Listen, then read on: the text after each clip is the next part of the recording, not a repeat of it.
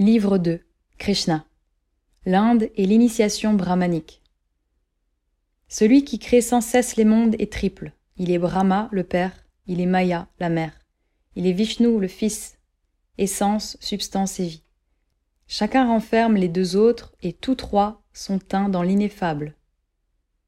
Doctrine brahmanique, Upanishad.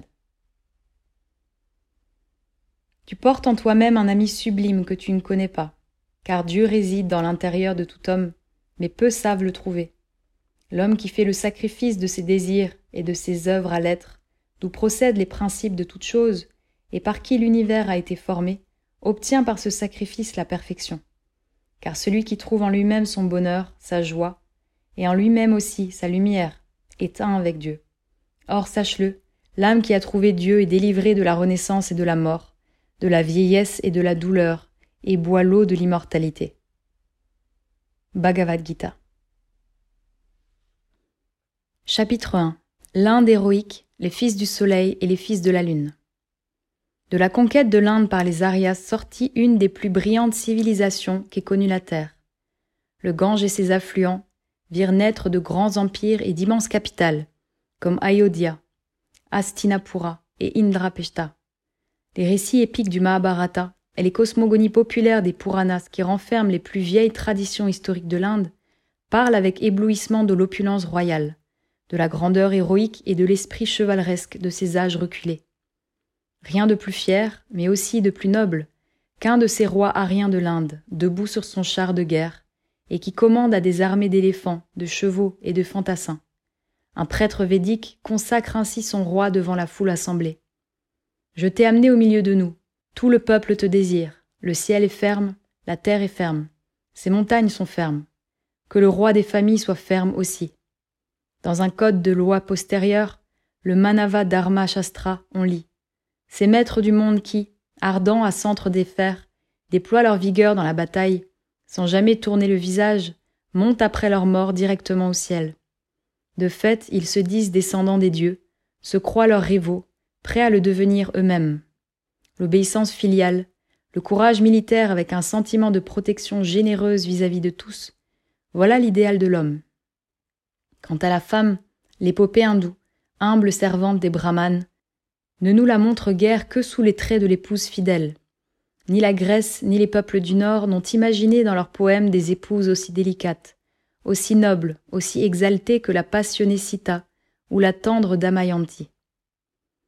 Ce que l'épopée hindoue ne nous dit pas, c'est le mystère profond du mélange des races et la lente incubation des idées religieuses qui amenèrent les changements profonds dans l'organisation sociale de l'Inde védique. Les Aryas, conquérants de races pures, se trouvaient en présence de races très mêlées et très inférieures, où le type jaune et rouge se croisait sur un fond noir en nuances multiples. La civilisation hindoue nous apparaît ainsi comme une formidable montagne, portant à sa base une race mélanienne, les sangs mêlés sur les flancs et les purs ariens de son sommet. La séparation des castes n'étant pas rigoureuse à l'époque primitive, de grands mélanges se firent entre ces peuples. La pureté de la race conquérante s'altéra de plus en plus avec les siècles, mais jusqu'à nos jours, on remarque la prédominance du type arien dans les hautes classes et du type mélanien dans les classes inférieures.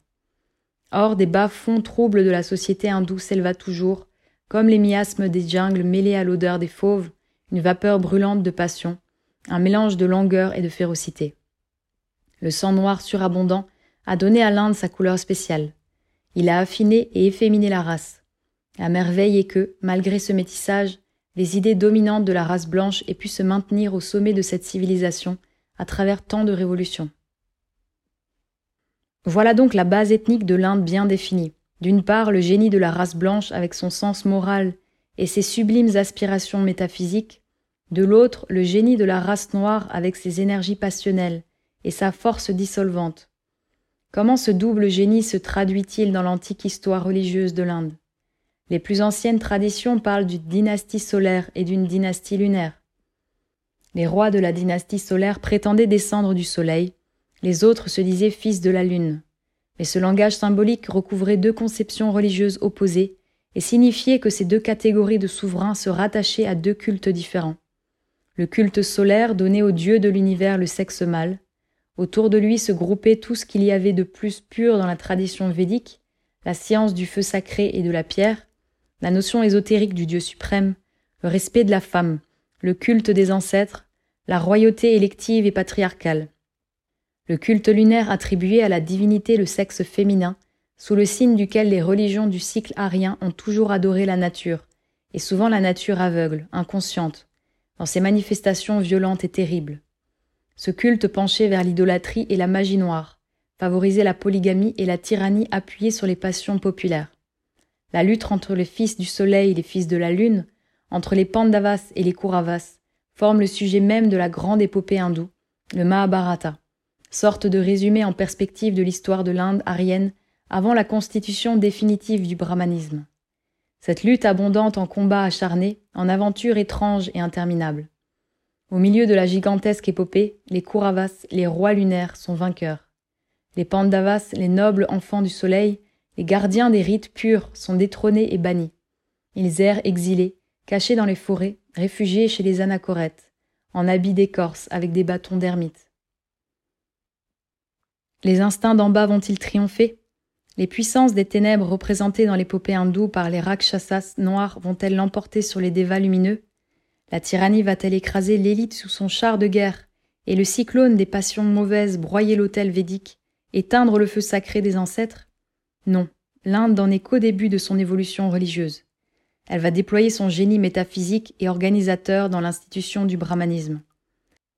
Les prêtres qui desservaient les rois et les chefs sous le nom de Purohitas, présupposés au sacrifice du feu, étaient déjà devenus leurs conseillers et leurs ministres.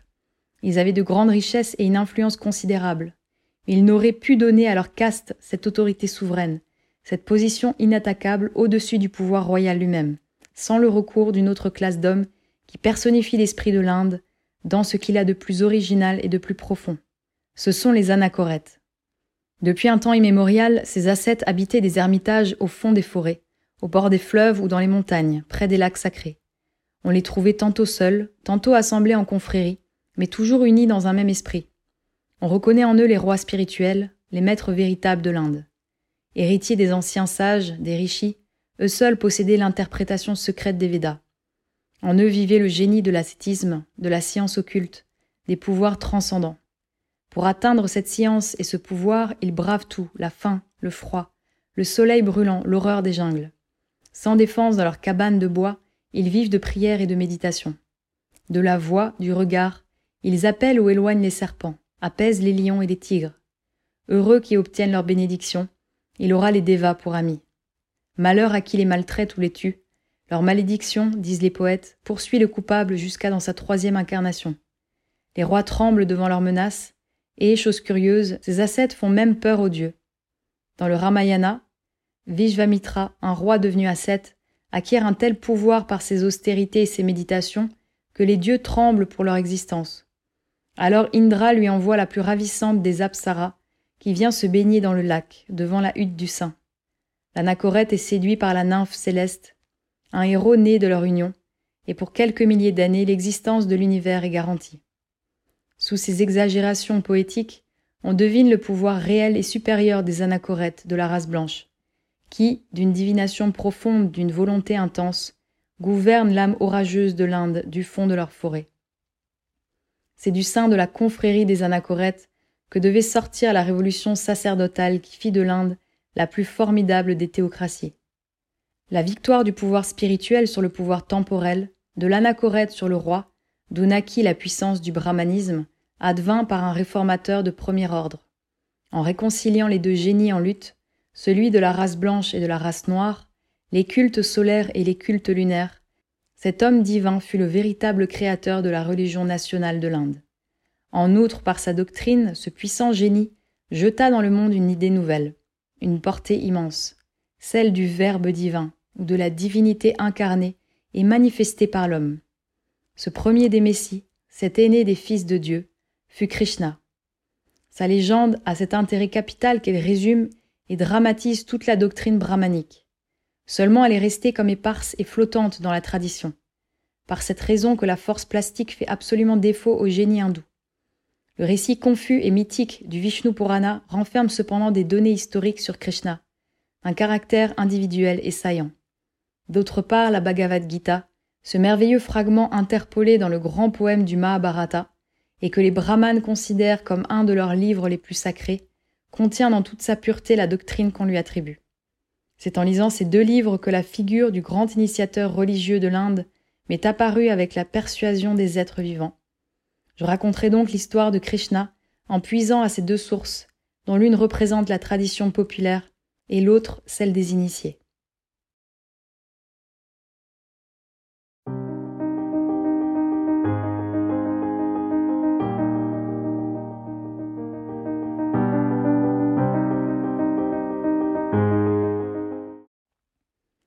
Chapitre 2 Le roi de Madura Au commencement de l'âge du Kali Yuga, vers l'an 3000 avant notre ère, selon la chronologie des Brahmanes, la soif de l'or et du pouvoir envahit le monde.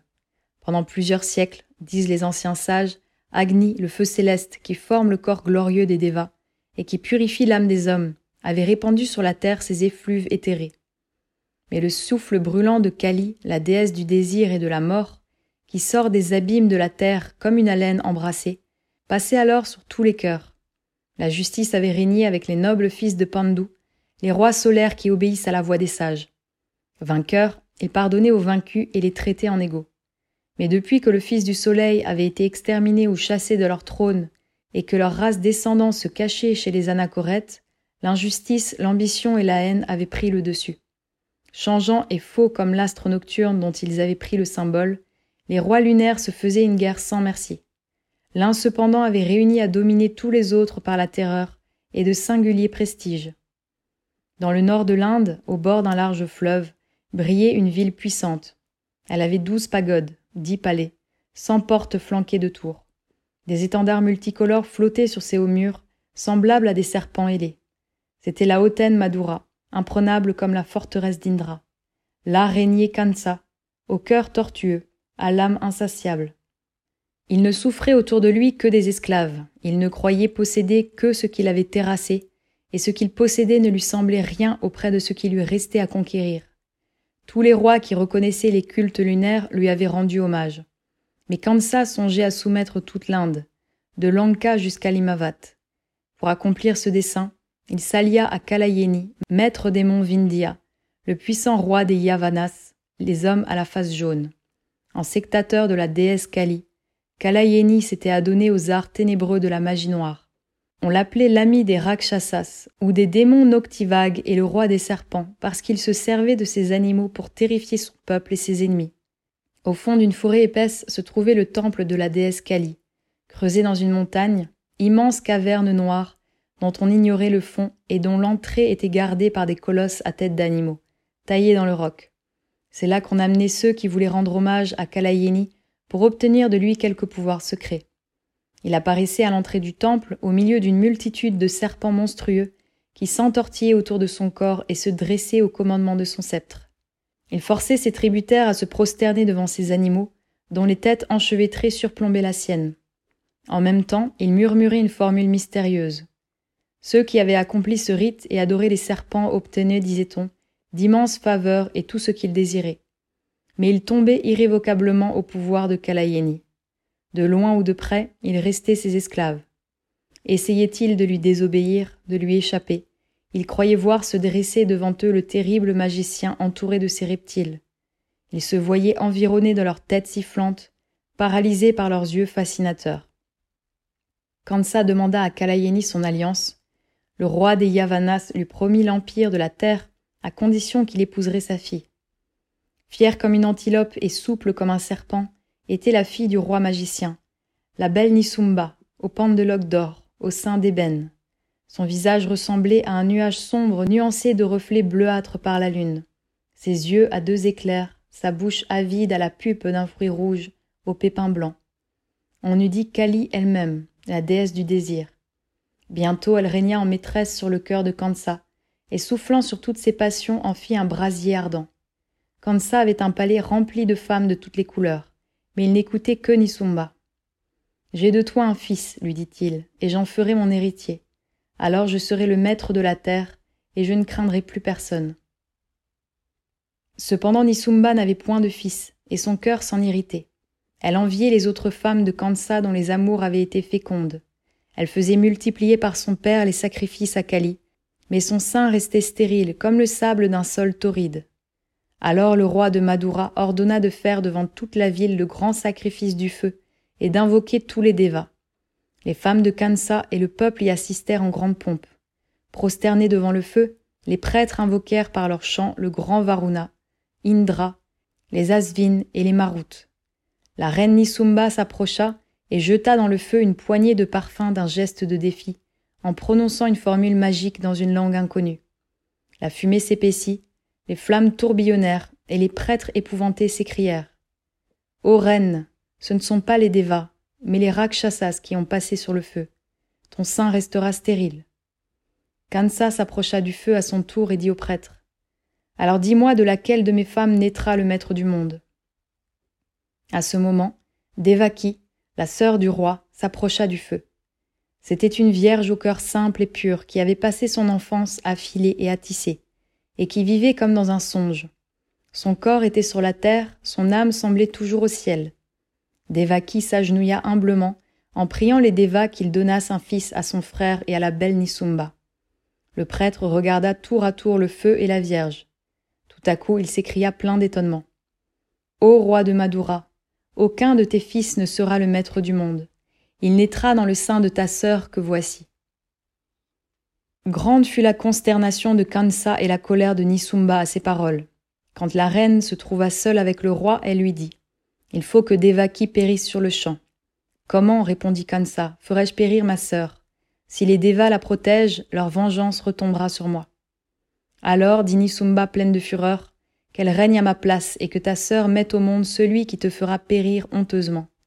Mais moi, je ne veux plus régner avec un lâche qui a peur des Devas, et je m'en retourne chez mon père Kalayeni.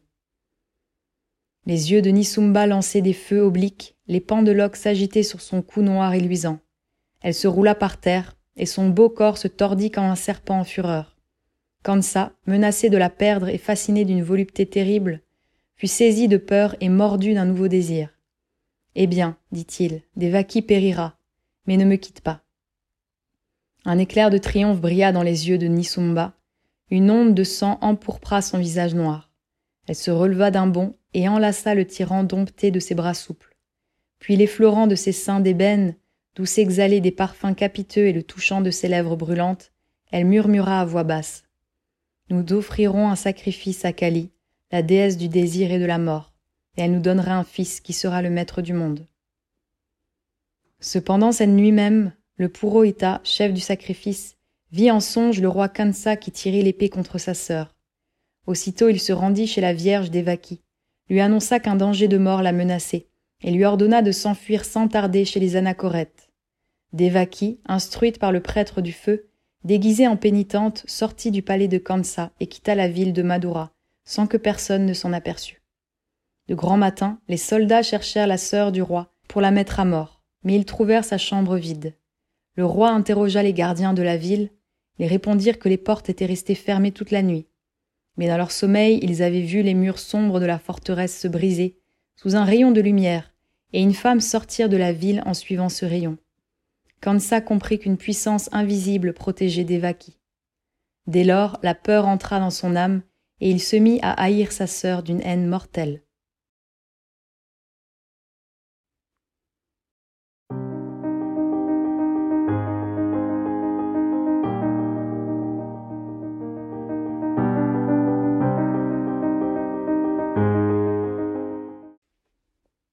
Chapitre 3 La Vierge Devaki Quand Devaki, habillée d'un vêtement d'écorce qui cachait sa beauté, entra dans les vastes solitudes des bois géants, elle chancelait, épuisée de fatigue et de faim.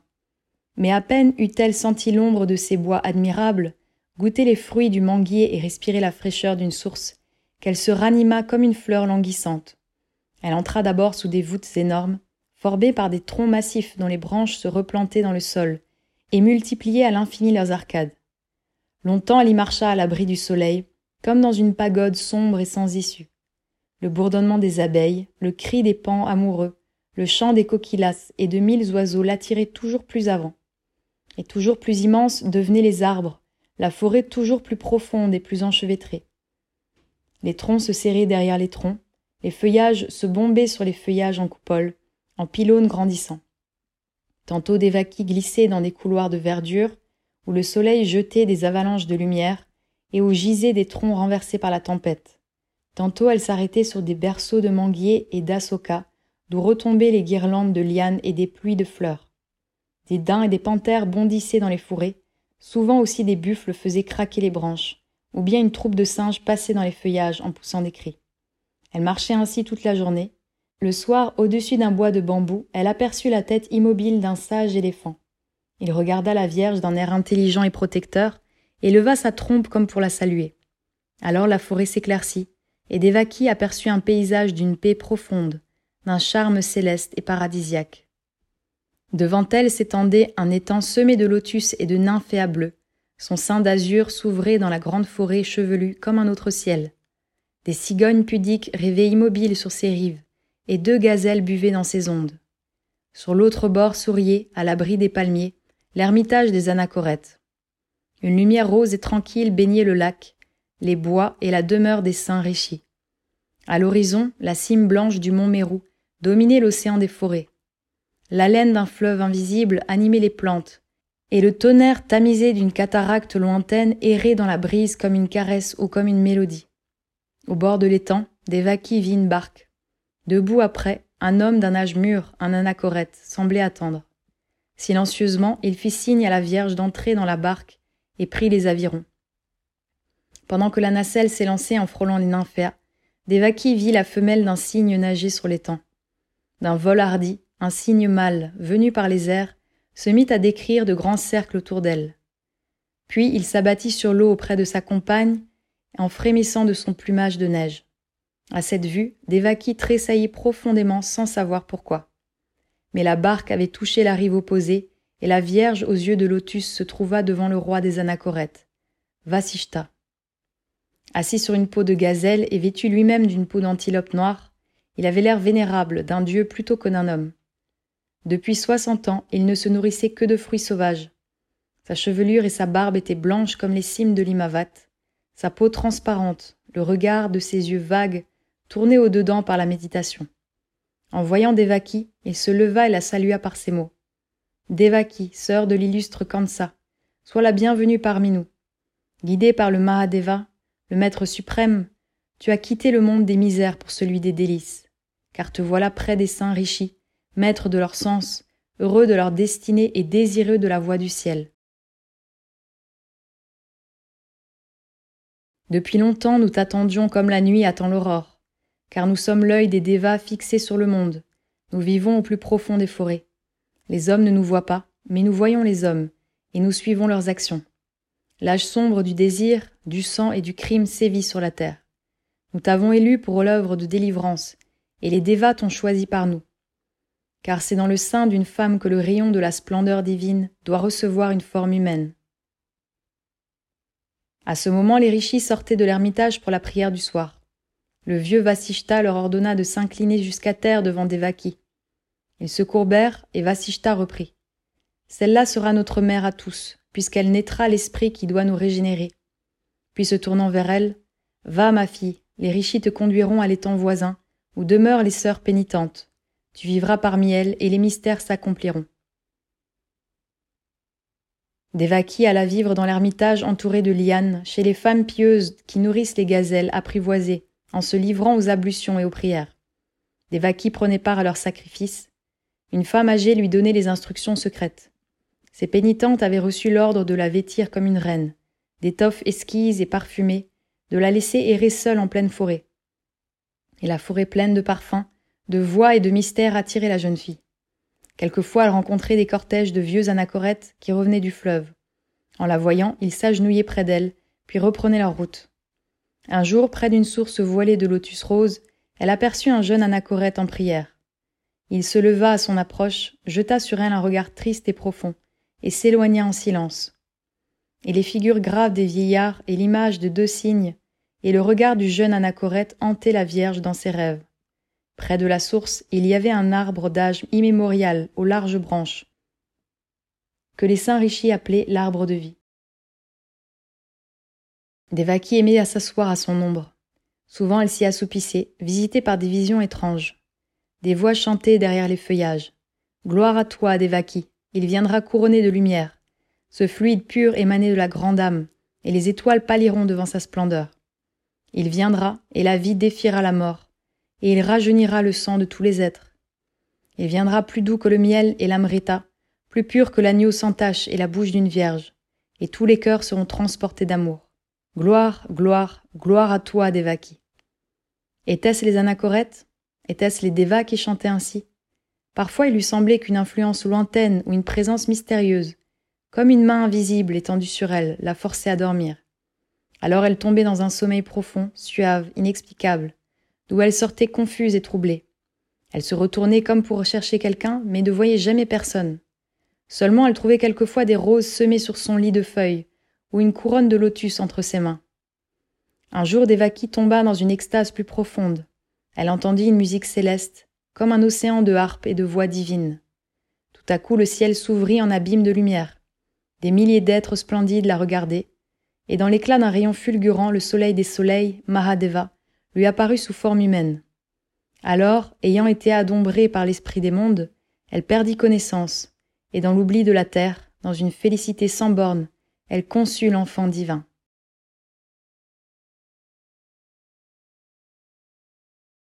Quand sept lunes eurent décrit leur cercle magique autour de la forêt sacrée, le chef des anachorètes fit appeler Devaki.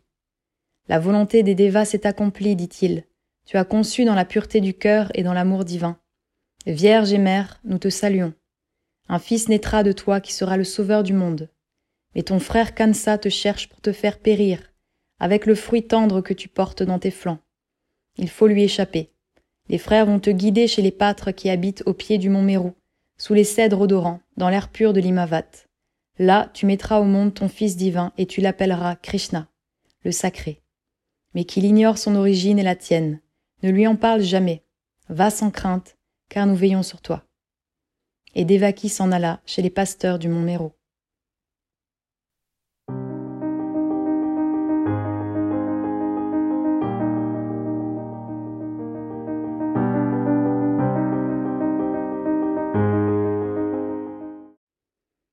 Chapitre 4 La jeunesse de Krishna Au pied du mont Meru s'étendait une fraîche vallée semée de pâturages et dominée par de vastes forêts de cèdres, où glissait le souffle pur de Nimavat. Dans cette vallée haute habitait une peuplade de pâtres sur laquelle régnait le patriarche Nanda, l'ami des anachorètes. C'est là que Devaki trouva un refuge contre les persécutions du tyran de Madura, et c'est là, dans la demeure de Nanda, qu'elle mit au monde son fils Krishna. Excepté Nanda, personne ne sut qui était l'étrangère et d'où lui venait ce fils. Les femmes du pays dirent seulement C'est un fils des Gandharva, car les musiciens d'Indra doivent avoir présidé aux amours de cette femme qui ressemble à une nymphe céleste, à une apsara. L'enfant merveilleux de la femme inconnue grandit parmi les troupeaux et les bergers, sous l'œil de sa mère. Les pâtres l'appelèrent le rayonnant, parce que sa seule présence, son sourire et ses grands yeux avaient le don de répandre la joie. Animaux, enfants, femmes, hommes, tout le monde l'aimait, et il semblait aimer tout le monde. Souriant à sa mère, jouant avec les brebis et les enfants de son âge, ou parlant avec les vieillards. L'enfant Krishna était sans crainte, plein d'audace et d'actions surprenantes. Quelquefois, on le rencontrait dans les bois, couché sur la mousse, et traînant de jeunes panthères en leur tenant la gueule ouverte, sans qu'elles osassent le mordre. Il avait aussi des immobilités subites, des étonnements profonds, des tristesses étranges. Alors il se tenait à l'écart, et grave, absorbé, regardait sans réponse. Et par-dessus toute chose et tous les êtres, Krishna adorait sa jeune mère, si belle, si radieuse, qui lui parlait du ciel des Devas, de combats héroïques et de choses merveilleuses qu'elle avait apprises chez les anachorètes. Et les pâtres, qui conduisaient leurs troupeaux sous les cèdres du mont Mérou, disaient Quelle est cette mère et quel est son fils? Quoique vêtue comme nos femmes, elle ressemble à une reine. L'enfant merveilleux est élevé avec les nôtres, et cependant il ne leur ressemble pas. Est-ce un génie? Est-ce un dieu? Quel qu'il soit, il nous portera bonheur. Quand Krishna eut quinze ans, sa mère Devaki fut rappelée par le chef des anachorètes. Un jour, elle disparut sans dire adieu à son fils. Krishna, ne la voyant plus, alla trouver le patriarche Nanda et lui dit Où est ma mère? Nanda répondit en courbant la tête Mon enfant, ne m'interroge pas. Ta mère est partie pour un long voyage. Elle est retournée au pays d'où elle est venue, et je ne sais pas quand elle reviendra. Krishna ne répondit rien, mais il tomba dans une rêverie si profonde que tous les enfants s'écartaient de lui, comme saisis d'une crainte superstitieuse. Krishna abandonna ses compagnons, quitta leur jeu, et perdu dans ses pensées, s'en alla seul sur le mont Meru. Il erra ainsi plusieurs semaines. Un matin, il parvint sur une haute cime boisée, d'où la vue s'étendait sur la chaîne de l'Imavat. Tout à coup, il aperçut près de lui un grand vieillard en robe blanche d'anachorète, debout sous les cèdres géants, dans la lumière matinale. Il paraissait âgé de cent ans. Sa barbe de neige et son front chauve brillaient de majesté. L'enfant plein de vie et le centenaire se regardèrent longtemps. Les yeux du vieillard se reposaient avec complaisance sur Krishna, mais Krishna fut si émerveillé de le voir qu'il resta muet d'admiration. Quoiqu'il le vit pour la première fois, il lui semblait connu. Que cherches-tu? dit enfin le vieillard. Ma mère. Elle n'est plus ici. Où la retrouverai-je? Chez celui qui ne change jamais. Mais comment le trouver, lui? Cherche. Et toi, te reverrai-je? Oui. Quand la fille du serpent poussera le fils du taureau au crime, alors tu me reverras dans une aurore de pourpre. Alors tu égorgeras le taureau et tu écraseras la tête du serpent. Fils de Mahadeva, sache que toi et moi nous ne faisons qu'un en lui. Cherche-le, cherche, cherche toujours. Et le vieillard étendit les mains en signe de bénédiction. Puis il se retourna et fit quelques pas sous les hauts cèdres dans la direction de l'Imavat. Soudain, il sembla à Krishna que sa forme majestueuse devenait transparente. Puis elle tremblota et disparut, sous le scintillement des branches aux fines aiguilles, dans une vibration lumineuse. Quand Krishna redescendit du mont Meru, il parut comme transformé. Une énergie nouvelle irradiait de son être. Il rassembla ses compagnons et leur dit Allons lutter contre les taureaux et les serpents. Allons défendre les bons et terrasser les méchants. L'arc en main et l'épée au flanc, Krishna et ses compagnons, les fils des pâtres transformés en guerriers, se mirent à battre les forêts en luttant contre les bêtes fauves. Au fond des bois, on entendit des hurlements d'hyènes, de chacals et de tigres, et les cris de triomphe des jeunes gens devant les animaux abattus. Krishna tua et dompta les lions. Il fit la guerre à des rois et délivra des peuplades opprimées. Mais la tristesse demeurait au fond de son cœur. Ce cœur n'avait qu'un désir profond, mystérieux, inavoué. Retrouver sa mère et revoir l'étrange, le sublime vieillard. Il se souvenait de ses paroles. Ne m'a-t-il pas promis que je le reverrai quand j'écraserai la tête du serpent? Ne m'a-t-il pas dit que je retrouverais ma mère auprès de celui qui ne change jamais? Mais il avait eu beau lutter, vaincre, tuer, il n'avait revu ni le vieillard sublime ni sa mère radieuse. Un jour il entendit parler de Kalayeni, le roi des serpents, et il demanda à lutter avec la plus terrible de ces bêtes, en présence du magicien noir. On disait que cet animal, dressé par Kalayeni, avait déjà dévoré des centaines d'hommes, et que son regard glaçait d'épouvante les plus courageux. Du fond du temple ténébreux de Kali, Krishna vit sortir, à l'appel de Kalayeni, un long reptile d'un bleu verdâtre. Le serpent dressa lentement son corps épais, enfla sa crête rouge, et ses yeux perçants s'allumèrent dans sa tête monstrueuse casquée d'écailles luisantes. Ce serpent, dit Kalayeni, c'est bien des choses, c'est un démon puissant. Il ne les dira qu'à celui qui le tuera. Mais il tue ceux qui succombent. Il t'a vu, il te regarde, tu es en son pouvoir. Il ne te reste qu'à l'adorer ou à périr dans une lutte insensée. À ces paroles, Krishna fut indigné, car il sentait que son cœur était comme la pointe de la foudre. Il regarda le serpent et se jeta sur lui en l'empoignant au-dessous de la tête. L'homme et le serpent roulèrent sur les marches du temple, mais avant que le reptile l'eût enlacé de ses anneaux, Krishna lui trancha la tête de son glaive. Et se dégageant du corps qui se tordait encore, le jeune vainqueur éleva d'un air de triomphe la tête du serpent dans sa main gauche. Cependant, cette tête vivait encore, elle regardait toujours Krishna et lui dit pourquoi m'as-tu tué, fils de Mahadeva Crois-tu trouver la vérité en tuant les vivants? Insensé, tu ne la trouveras qu'en agonisant toi-même. La mort est dans la vie, la vie est dans la mort. Crains la fille du serpent et le sang répandu. Prends garde, prends garde. En parlant ainsi, le serpent mourut. Krishna laissa tomber sa tête et s'en alla plein d'horreur. Mais Kalayeni dit Je ne peux rien sur cet homme. Kali seul pourrait le dompter par un charme. Après un mois d'ablution et de prière au bord du Gange, après s'être purifié dans la lumière du soleil et dans la pensée de Mahadeva, Krishna s'en revint à son pays natal, chez les pasteurs du mont Meru. La lune d'automne montrait sur les bois de cèdre son globe resplendissant, et de nuit l'air s'embaumait de la senteur des lys sauvages, dans lesquels les abeilles font leur murmure le long du jour. Assis sous un grand cèdre, au bord d'une pelouse, Krishna, lassé des vains combats de la terre, rêvait au combat céleste et à l'infini du ciel. Plus il pensait à sa mère radieuse et au vieillard sublime, plus ses exploits enfantins lui paraissaient méprisables, et plus les choses célestes devenaient vivantes en lui. Un charme consolant, un divin ressouvenir l'inondait tout entier. Alors un hymne de reconnaissance à Mahadeva monta de son cœur et déborda de ses lèvres sur une mélodie suave et divine. Attirés par ce chant merveilleux, les gopis, les filles et les femmes des bergers, sortirent de leur demeure. Les premières, ayant aperçu des vieillards de leur famille sur leur route, rentrèrent aussitôt, après avoir fait semblant de cueillir une fleur. Quelques-unes s'approchèrent davantage en l'appelant Krishna, Krishna. Puis elles s'enfuirent tout honteuses. S'enhardissant peu à peu, les femmes entourèrent Krishna par groupes, comme des gazelles timides et curieuses, charmées par ses mélodies. Mais lui, perdu dans le songe des dieux, ne les voyait pas.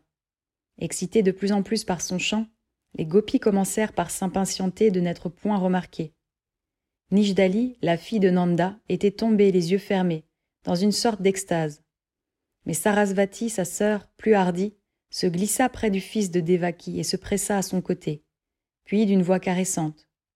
oh Krishna, dit-elle, ne vois-tu pas que nous t'écoutons et que nous ne pouvons plus dormir dans nos demeures? Tes mélodies nous ont enchantés, ô héros adorable, et nous voilà enchaînés à ta voix, et nous ne pouvons plus nous passer de toi. Oh, chante encore, dit une jeune fille, enseigne-nous à moduler nos voix. Apprends-nous la danse, dit une femme. Et Krishna, sortant de son rêve, jeta sur les gopis des regards bienveillants. Il leur adressa de douces paroles, et leur prenant la main, les fit asseoir sur le gazon, à l'ombre des grands cèdres, sous la lumière de la lune brillante. Alors il leur raconta ce qu'il avait vu en lui-même, l'histoire des dieux et des héros, les guerres d'Indra et les exploits du divin Rama. Femmes et jeunes filles écoutaient ravies. Ces récits duraient jusqu'à l'aube. Quand l'aurore rose montait derrière le mont Mérou et que les coquillas commençaient à gazouiller sous les cèdres, les filles et les femmes des Gopas regagnèrent furtivement leur demeure. Mais le lendemain, dès que la lune magique montrait sa faucille, elles revenaient plus avides. Krishna, voyant qu'elles s'exaltaient à ces récits, leur enseigna à chanter de leur voix et à figurer de leurs gestes les actions sublimes des héros et des dieux.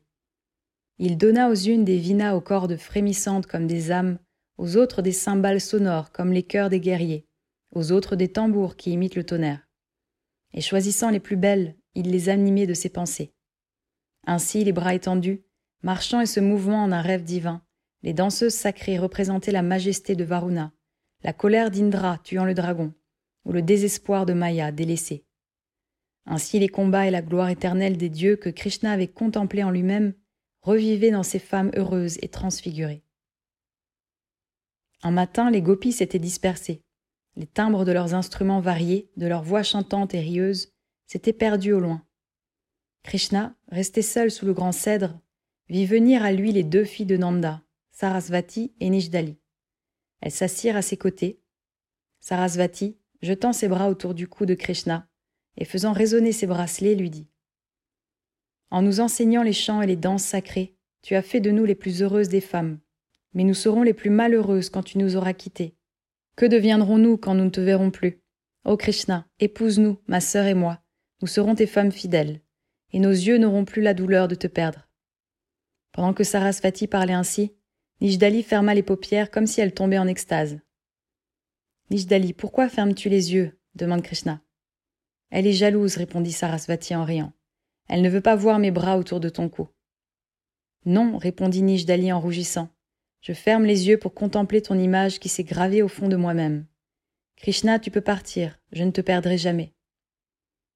Krishna était devenu pensif. Il délia en souriant les bras de Sarasvati passionnément attachés à son cou. Puis il regarda tour à tour les deux femmes et enlaça ses deux bras autour d'elles. Il posa d'abord sa bouche sur les lèvres de Sarasvati, puis sur les yeux de Nishdali. Dans ces deux longs baisers, le jeune Krishna parut sonder et savourer toutes les voluptés de la terre. Tout à coup, il frémit et dit Tu es belle, ô Sarasvati, toi dont les lèvres ont le parfum de l'ambre et de toutes les fleurs. Tu es adorable, ô Nishdali, toi dont les paupières voilent les yeux profonds et qui sais regarder au-dedans de toi-même. Je vous aime toutes les deux. Mais comment vous épouserai-je, puisque mon cœur devrait se partager entre vous? Ah, il n'aimera jamais, dit Sarasvati avec dépit. Je n'aimerai que d'amour éternel. Et que faut-il pour que tu aimes ainsi dit Nishdali avec tendresse.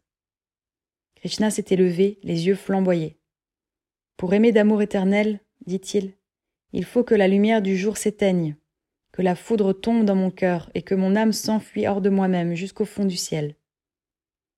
Pendant qu'il parlait, il parut aux jeunes filles qu'il grandissait d'une coudée. Tout à coup, elles eurent peur de lui et rentrèrent chez elles en pleurant. Krishna prit seul le chemin du mont Meru. La nuit suivante, les gopis se réunirent pour leur jeu, mais vainement elles attendirent leur maître. Il avait disparu, ne leur laissant qu'une essence, un parfum de son être, les chants et les danses sacrées.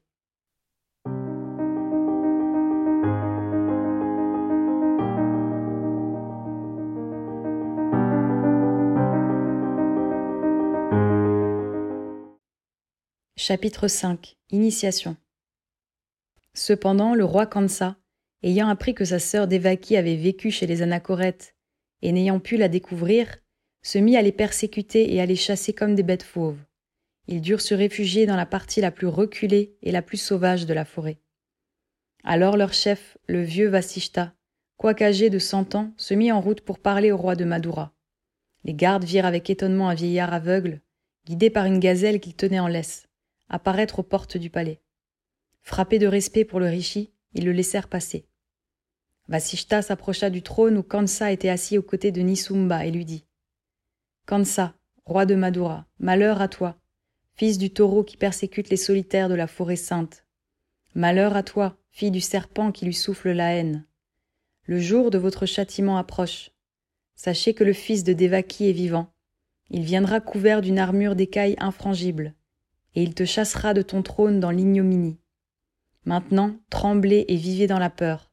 C'est le châtiment que les Devas vous assignent. Les guerriers, les gardes, les serviteurs s'étaient prosternés devant le saint centenaire, qui ressortit, conduit par sa gazelle, sans que personne eût osé le toucher. Mais à partir de ce jour, Kansa et Nisumba songèrent au moyen de faire périr secrètement le roi des Anachorètes. Devaki était morte, et nul, hormis Vasishta, ne savait que Krishna était son fils. Cependant, le bruit de ses exploits avait retenti aux oreilles du roi. Kansa pensa. J'ai besoin d'un homme fort pour me défendre. Celui qui a tué le grand serpent de Kalayeni n'aura pas peur de l'anachorète. Ayant pensé cela, Kansa fit dire au patriarche Nanda Envoie-moi le jeune héros Krishna pour que j'en fasse le conducteur de mon char et mon premier conseiller. Nanda fit part à Krishna de l'ordre du roi, et Krishna répondit J'irai. À part lui, il pensait Le roi de Madura serait-il celui qui ne change jamais? Par lui, je saurai où est ma mère. Kansa, voyant la force, l'adresse et l'intelligence de Krishna, prit plaisir à lui et lui confia la garde de son royaume. Cependant Nisumba, en voyant le héros du mont Meru, tressaillit dans sa chair d'un désir impur, et son esprit subtil trama un projet ténébreux à la lueur d'une pensée criminelle. À l'insu du roi, elle fit appeler le conducteur du char dans son gynécée. Magicienne, elle possédait l'art de se rajeunir momentanément par des filtres puissants. Le fils de Devaki trouva Nisumba au sein d'ébène presque nu sur un lit de pourpre. Des anneaux d'or serraient ses chevilles et ses bras, un diadème de pierres précieuses étincelait sur sa tête. À ses pieds brûlait une casserole de cuivre d'où s'échappait un nuage de parfum. Krishna, dit la fille du roi des serpents, ton front est plus calme que la neige de l'Imavat, et ton cœur est comme la pointe de la foudre.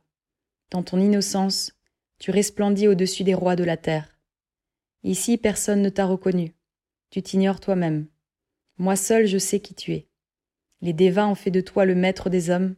Moi seul je puis faire de toi le maître du monde. Veux-tu?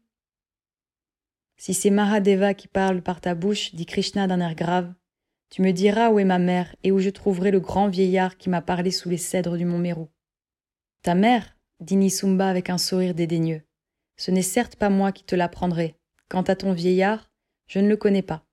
Insensé, tu poursuis des songes et tu ne vois pas les trésors de la terre que je t'offre. Il y a des rois qui portent la couronne et qui ne sont pas des rois. Il y a des fils de pâtres qui portent la royauté sur leur front et qui ne connaissent pas leur force.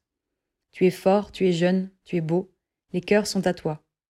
Tue le roi dans son sommeil, et je mettrai la couronne sur ta tête, et tu seras le maître du monde. Car je t'aime et tu m'es prédestiné. Je le veux, je l'ordonne.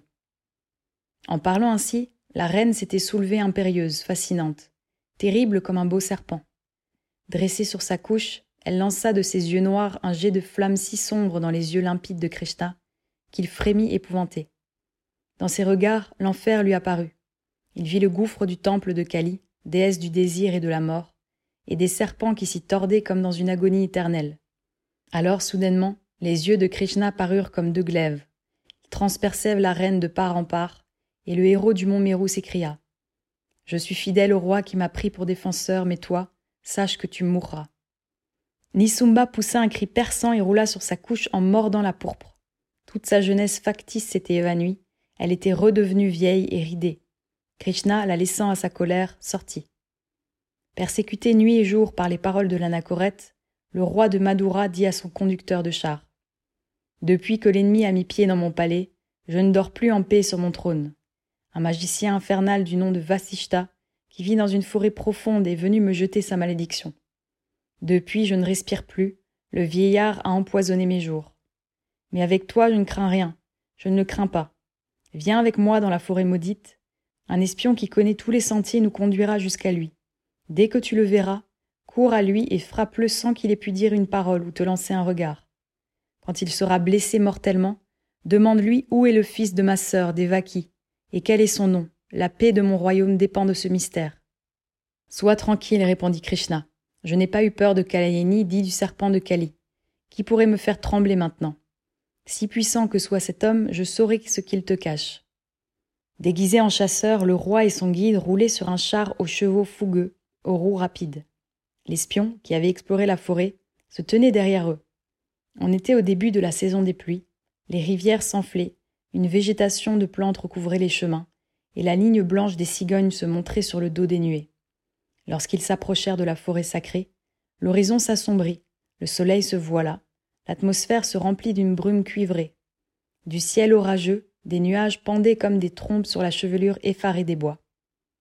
Pourquoi, dit Krishna au roi, le ciel s'est-il obscurci tout à coup? Et pourquoi la forêt devient-elle si noire? Je le vois bien, dit le roi de Madura. C'est Vasishta le méchant solitaire qui assombrit le ciel et hérisse contre moi la forêt maudite. Mais Krishna, as-tu peur? Que le ciel change de visage et la terre de couleur? Je n'ai pas peur. Alors avance. Krishna fouetta les chevaux et le char entra sous l'ombre épaisse des baobabs. Il roula quelque temps d'une vitesse merveilleuse, mais toujours plus sauvage et plus terrible devenait la forêt. Des éclairs jaillirent et le tonnerre gronda. Jamais, dit Krishna, je n'ai vu le ciel si noir, ni les arbres se tordre ainsi. Il est puissant, ton magicien. Krishna, tueur de serpents, héros du mont Mérou, as-tu peur? Que la terre tremble et que le ciel s'effondre, je n'ai pas peur. Alors poursuis. De nouveau, le hardi conducteur fouetta les chevaux, et le char reprit sa course.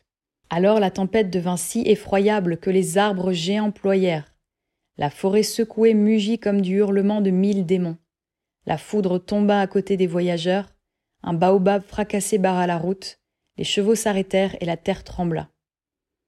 C'est donc un dieu que ton ennemi, dit Krishna, puisqu'Indra lui-même le protège. Nous touchons au but, dit l'espion du roi. Regarde cette allée de verdure. Au bout se trouve une cabane misérable. C'est là qu'habite Vasishta, le grand Mouni, nourrissant les oiseaux, redouté des fauves et défendu par une gazelle. Mais pas pour une couronne, je ne ferai un pas de plus. À ces mots, le roi de Madura était devenu livide. Il est là, vraiment, derrière ces arbres? Et se cramponnant à Krishna, il chuchota à voix basse, en tremblant de tous ses membres. Vasishta, Vasishta qui médite ma mort, est là. Il me voit du fond de sa retraite. Son œil me poursuit. Délivre-moi de lui. Oui, par Mahadeva, dit Krishna en descendant du char et en sautant par-dessus le tronc du baobab. Je veux voir celui qui te fait trembler ainsi. Le Mouni centenaire Vasishta vivait depuis un an dans cette cabane, caché au plus profond de la forêt sainte, en attendant la mort. Avant la mort du corps, il était délivré de la prison du corps. Ses yeux étaient éteints, mais il voyait par l'âme. Sa peau percevait à peine le chaud et le froid, mais son esprit vivait dans une unité parfaite avec l'esprit souverain. Il ne voyait plus les choses de ce monde qu'à travers la lumière de Brahma, priant, méditant sans cesse. Un disciple fidèle parti de l'ermitage lui apportait tous les jours les grains de riz dont il vivait. La gazelle qui broutait dans sa main l'avertissait en bramant de l'approche des fauves. Alors il les éloignait en murmurant un mantra et en étendant son bâton de bambou à sept nœuds. Quant aux hommes, quels qu'ils fussent, il les voyait venir par le regard intérieur, à plusieurs lieues de distance. Krishna, marchant dans l'allée obscure, se trouva tout à coup en face de Vasishta. Le roi des anachorètes était assis, les jambes croisées sur une natte, appuyé contre le poteau de sa cabane, dans une paix profonde. De ses yeux d'aveugle sortait une scintillation intérieure de voyant. Dès que Krishna l'eut aperçu, il reconnut. Le vieillard sublime, il sentit une commotion de joie. Le respect courba son âme tout entière. Oubliant le roi, son char et son royaume, il plia un genou devant le saint et l'adora. Vasishta semblait le voir, car son corps appuyé à la cabane se dressa par une légère oscillation. Il étendit les deux bras pour bénir son hôte, et ses lèvres murmurèrent la syllabe sainte. Om. Cependant le roi Kansa, n'entendant pas un cri et ne voyant pas revenir son conducteur, se glissa d'un pas furtif dans l'allée et resta pétrifié d'étonnement en apercevant Krishna agenouillé devant le saint Anachorète. Celui-ci dirigea sur Kansa ses yeux d'aveugle et levant son bâton lui dit Ô roi de Madura, tu viens pour me tuer. Salut, car tu vas me délivrer de la misère de ce corps. Tu veux savoir où est le fils de ta sœur Devaki, qui doit te détrôner? Le voici courbé devant moi et devant Mahadeva. Et c'est Krishna, ton propre conducteur. Considère combien tu es insensé et maudit, puisque ton ennemi le plus redoutable est celui-là même. Tu me l'as amené pour que je lui dise qu'il est l'enfant prédestiné. Tremble, tu es perdu, car ton âme infernale va être la proie des démons. Kansa, stupéfié, écoutait. Il n'osait regarder le vieillard en face, blême de rage et voyant Krishna toujours à genoux. Il prit son arc et, le tendant de toutes ses forces, décocha une flèche contre le fils de Devaki. Mais le bras avait tremblé, le trait dévia et la flèche alla s'enfoncer dans la poitrine de Vasishta, qui les bras en croix semblaient l'attendre comme en extase. Un cri partit, un cri terrible, non pas de la poitrine du vieillard, mais de celle de Krishna. Il avait entendu la flèche vibrer à son oreille, il l'avait vue dans la chair du sein, il lui semblait qu'elle s'était enfoncée dans son propre cœur, tellement son âme, à ce moment, s'était identifiée avec celle du rishi. Avec cette flèche aiguë, toute la douleur du monde transperça l'âme de Krishna, la déchira jusqu'à ses profondeurs. Cependant, Vasishta, la flèche dans la poitrine, sans changer de posture, agitait encore ses lèvres. Il murmura. Fils de Mahadeva, pourquoi pousser ce cri? Tuer est vain. La flèche ne peut atteindre l'âme, et la victime est le vainqueur de l'assassin. Triomphe, Krishna. Le destin s'accomplit. Je retourne à celui qui ne change jamais. Que Brahma reçoive mon âme, mais toi, son élu, sauveur du monde, debout. Krishna, Krishna. Et Krishna se dressa, la main à son épée. Il voulut se retourner contre le roi, mais Kansa s'était enfui. Alors une lueur fendit le ciel noir, et Krishna tomba à terre foudroyé sous une lumière éclatante tandis que son corps restait insensible, son âme, unie à celle du vieillard par la puissance de la sympathie, monta dans les espaces.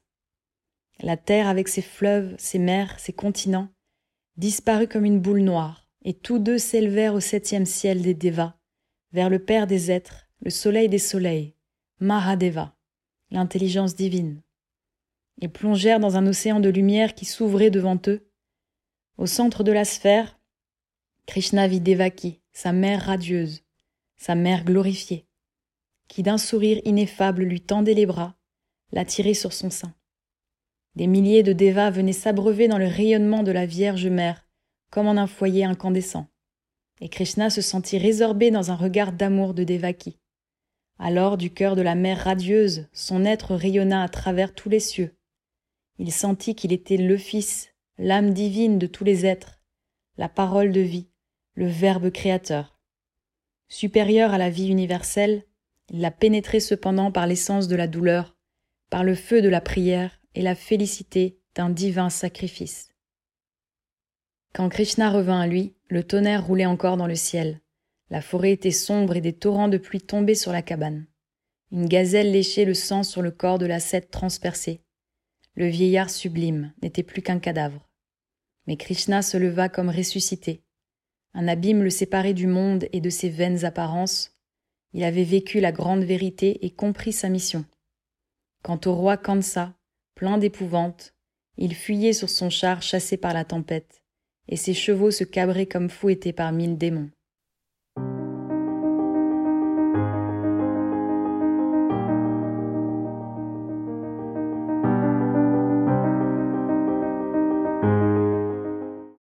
Chapitre 6 La doctrine des initiés Krishna fut salué par les anachorètes comme le successeur attendu et prédestiné de Vasishta. On célébra le Srada aux cérémonies funèbres du saint vieillard dans la forêt sacrée, et le fils de Devaki reçut le bâton à sept nœuds, signe du commandement, après avoir accompli le sacrifice du feu, en présence des trois plus anciens anachorètes, de ceux qui savent par cœur les trois Védas. Ensuite, Krishna se retira au mont Meru pour y méditer sa doctrine et la voie du salut pour les hommes.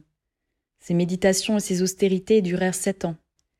Alors il sentit qu'il avait dompté sa nature terrestre par sa nature divine, et qu'il s'était suffisamment identifié avec le soleil de Maradeva pour mériter le nom de fils de Dieu.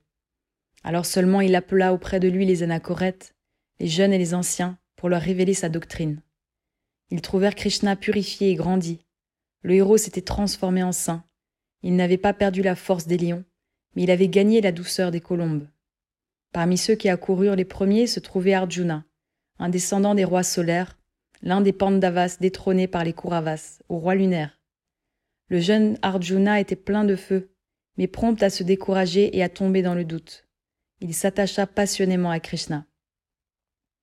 Assis sous les cèdres du mont Meru, en face de l'Imavat, Krishna commença à parler à ses disciples des vérités inaccessibles, aux hommes qui viennent dans l'esclavage des sens. Il leur enseigna la doctrine de l'âme immortelle, de ses renaissances et de son union mystique avec Dieu. Le corps, disait-il, enveloppe de l'âme qui y fait sa demeure, est une chose finie. Mais l'âme qui l'habite est invisible, impondérable, incorruptible, éternelle. L'homme terrestre est triple comme la divinité qu'il reflète. Intelligence, âme et corps. Si l'âme s'unit à l'intelligence, elle atteint sattva, la sagesse et la paix. Si elle demeure incertaine entre l'intelligence et le corps, elle est dominée par Raja, la passion, et tourne d'objet en objet dans un cercle fatal. Si elle s'abandonne au corps, elle tombe dans Tama, la déraison, l'ignorance et la mort temporaire. Voilà ce que chaque homme peut observer en lui-même et autour de lui. Mais, demande Arjuna, quel est le sort de l'âme après la mort? Obéit-elle toujours à la même loi ou peut-elle lui échapper? Elle ne lui échappe jamais et lui obéit toujours, répond Krishna. C'est ici le mystère des renaissances. Comme les profondeurs du ciel s'ouvrent aux rayons des étoiles, ainsi les profondeurs de la vie s'éclairent à la lumière de cette vérité. Quand le corps est dissous, lorsque Sattva, la sagesse, a le dessus, l'âme s'envole dans les régions de ces êtres purs qui ont la connaissance du Très-Haut. Quand le corps éprouve cette dissolution pendant que Raja, la passion, domine, l'âme vient de nouveau habiter parmi ceux qui se sont attachés aux choses de la terre. De même, si le corps est détruit quand Tama, l'ignorance, prédomine, l'âme obscurcie par la matière est devenue attirée par quelque matrice d'être irraisonnable. Cela est juste, dit Arjuna, mais apprends-nous maintenant ce qui advient dans le cours des siècles, de ceux qui ont suivi la sagesse et qui vont habiter après leur mort dans les mondes divins. L'homme surpris par la mort dans la dévotion, répondit Krishna, après avoir joui pendant plusieurs siècles des récompenses dues à ses vertus dans les régions supérieures, revient enfin de nouveau habiter un corps dans une famille sainte et respectable. Mais cette sorte de régénération dans cette vie est très difficile à obtenir. L'homme ainsi né de nouveau se trouve avec le même degré d'application et d'avancement quant à l'entendement qu'il avait dans son premier corps, et il commence de nouveau à travailler pour se perfectionner en dévotion.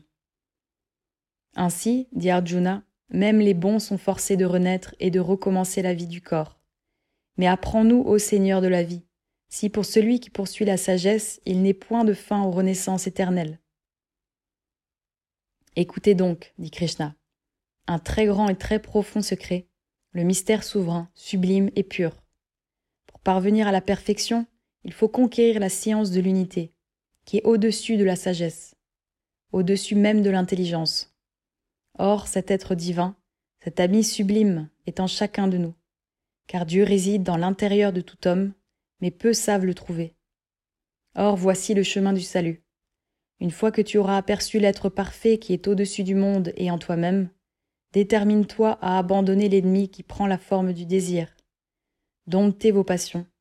Les jouissances que procurent les sens sont comme les matrices des peines à venir. Ne faites pas seulement le bien, mais soyez bon. Que le motif soit dans l'acte et non dans ses fruits. Renoncez aux fruits de vos œuvres, mais que chacune de vos actions soit comme une offrande à l'être suprême. L'homme qui fait le sacrifice de ses désirs et de ses œuvres à l'être, d'où procèdent les principes de toutes choses, et par qui l'univers a été formé, obtient par ce sacrifice la perfection. Uni spirituellement, il atteint cette sagesse spirituelle qui est au-dessus du culte des offrandes et ressent une félicité divine. Car celui qui trouve en lui-même son bonheur, sa joie, et en lui-même aussi sa lumière, est un avec Dieu. Alors sachez-le, l'âme qui a trouvé Dieu est délivrée de la renaissance et de la mort, de la vieillesse et de la douleur, et boit l'eau de l'immortalité. Ainsi Krishna expliquait sa doctrine à ses disciples, et par la contemplation intérieure, il les élevait peu à peu aux vérités sublimes qui s'étaient dévoilées à lui-même, sous le coup de foudre de sa vision. Lorsqu'il parlait de Mahadeva, sa voix devenait plus grave, ses traits s'illuminaient. Un jour, Arjuna, plein de curiosité et d'audace, lui dit Fais-nous voir Mahadeva dans sa forme divine. Nos yeux ne peuvent-ils le contempler?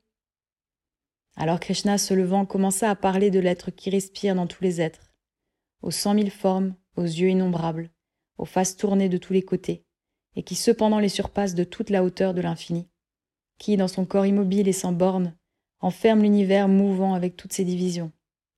Si dans les cieux, éclatait en même temps la splendeur de mille soleils, dit Krishna. Elle ressemblerait à peine à la splendeur du Tout-Puissant unique. Tandis qu'il parlait ainsi de Mahadeva, un tel rayon jaillit des yeux de Krishna que les disciples n'en purent soutenir l'éclat et se prosternèrent à ses pieds. Les cheveux d'Arjuna se dressèrent sur sa tête, et se courbant, il dit en joignant ses mains Maître, tes paroles nous épouvantent, et nous ne pouvons soutenir la vue du grand être que tu évoques devant nos yeux elle nous foudroie. Et Krishna reprit Écoutez ce qu'il vous dit par ma bouche. Moi et vous, nous avons eu plusieurs naissances. Les miennes ne sont connues que par moi, mais vous ne connaissez pas même les vôtres. Quoique je ne sois pas, par ma nature, sujet à naître ou à mourir, et que je sois le maître de toutes les créatures, cependant, comme je commande à ma nature, je me rends visible par ma propre puissance, et toutes les fois que la vertu décline dans le monde, et que le vice et l'injustice l'emportent, alors je me rends visible, et ainsi je me montre d'âge en âge, pour rendre le salut du juste, la destruction du méchant et le rétablissement de la vertu. Celui qui connaît selon la vérité de ma nature et mon œuvre divine, quittant son corps, ne retourne pas à une naissance nouvelle, il vient à moi. En parlant ainsi, Krishna regarda ses disciples avec douceur et bienveillance. Arjuna s'écria Seigneur, tu es notre maître, tu es le fils de Mahadeva. Je le crois à ta bonté, à ton charme ineffable, plus encore qu'à ton éclat terrible. Ce n'est pas dans les vertiges de l'infini que les dévas te cherchent et te désirent, c'est sous la forme humaine qu'ils t'aiment et t'adorent. Ni la pénitence, ni les aumônes, ni les Védas, ni le sacrifice ne valent un seul de tes regards. Tu es la vérité. Conduis-nous à la lutte, au combat, à la mort. Où que ce soit, nous te suivrons. Souriant et ravis, les disciples se pressaient autour de Krishna en disant Comment ne l'avons-nous pas vu plus tôt? C'est Mahadeva qui parle en toi. Il répondit Vos yeux n'étaient pas ouverts, je vous ai donné le grand secret. Ne le dites qu'à ceux qui peuvent le comprendre. Vous êtes mes élus, vous voyez le but. La foule ne voit qu'un bout du chemin. Et maintenant allons prêcher au peuple la voie du salut.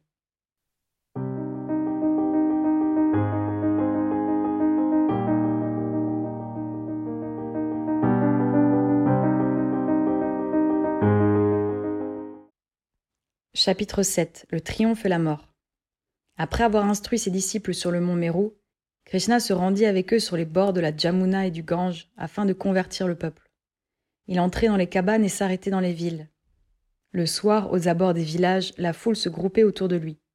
Ce qu'il prêchait avant tout au peuple, c'était la charité envers le prochain.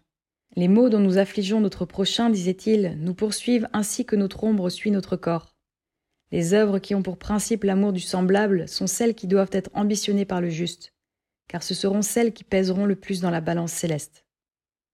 Si tu fréquentes les bons, tes exemples seront inutiles. Ne crains pas de vivre parmi les méchants pour les ramener au bien. L'homme vertueux est semblable au multipliant gigantesque dont l'ombrage bienfaiteur donne aux plantes qui l'entourent la fraîcheur de la vie. Parfois, Krishna, dont l'âme débordait maintenant d'un parfum d'amour, parlait de l'abnégation et du sacrifice, d'une voix suave et en images séduisantes.